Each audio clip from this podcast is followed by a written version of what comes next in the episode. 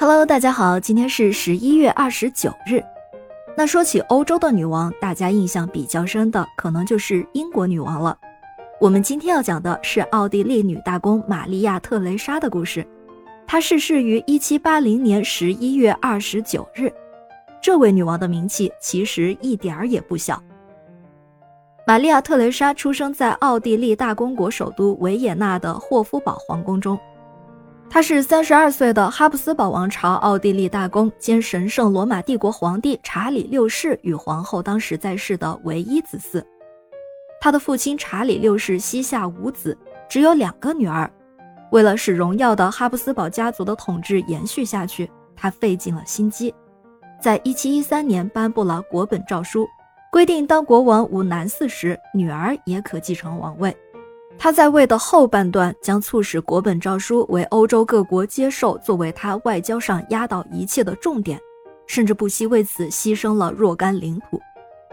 但玛利亚的继位之路并不平坦。当他在1740年继位之后，便引起了德意志邦联内外的干涉。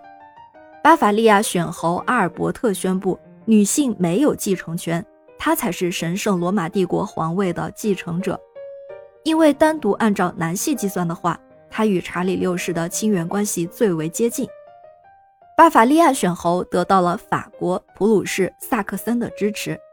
尽管这些国家都曾经宣布过承认国本诏书，但是各路大军向奥地利的边境还是猛扑过来。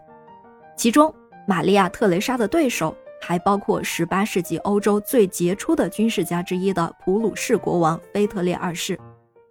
战争初期形势险恶，西里西亚、波西米亚等地相继失守。但是这位女皇自己抓住了这个机遇，向世人证明了自己的能力。她首先取得了匈牙利的拥护，赢得了内部的一致支持。同时，她与英国结盟，取得了经济援助。她甚至以暂时承认普鲁士对西里西亚的占有为代价，瓦解了普鲁士与法国、巴伐利亚的同盟。这几项举措下来，局面逐渐扭转。一七四二年，法国巴伐利亚军队被赶出奥地利，最终在一七四八年签订了合约。玛利亚失去了富庶的西里西亚，但是却获得了交战各国对她和她的丈夫地位的承认。第二次战争是在一七五六年，奥地利、法国、俄罗斯三个国家站在同一阵号，而普鲁士则和英国结盟。西里西亚是欧洲大陆上争夺的焦点。这一次，在法国和俄罗斯的帮助下，奥地利优势明显。尽管腓特烈二世打出了一系列奇迹般的经典战例，但仍改变不了精尽力竭的命运。眼看奥俄两军即将直捣柏林，但是俄国女皇叶丽莎维塔却突然病逝，继位的彼得三世倒向了普鲁士一边，这才使得腓特烈二世死里逃生。虽然玛利亚·特蕾莎的胜利打了折扣，没有收回西里西亚，但她却体面地维护了奥地利和哈布斯堡家族的荣誉。这两场战争之后，玛利亚·特蕾莎声名大振。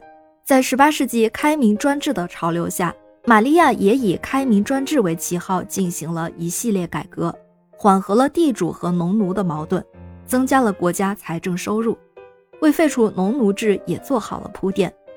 在玛利亚丈夫死后，她与长子约瑟夫共同治国。约瑟夫的改革愿望就更加强烈了。他主张立即宣布帝国境内的农奴为自由人，而不是仅仅改善他们的处境。他还主张实行全面的宗教宽容政策。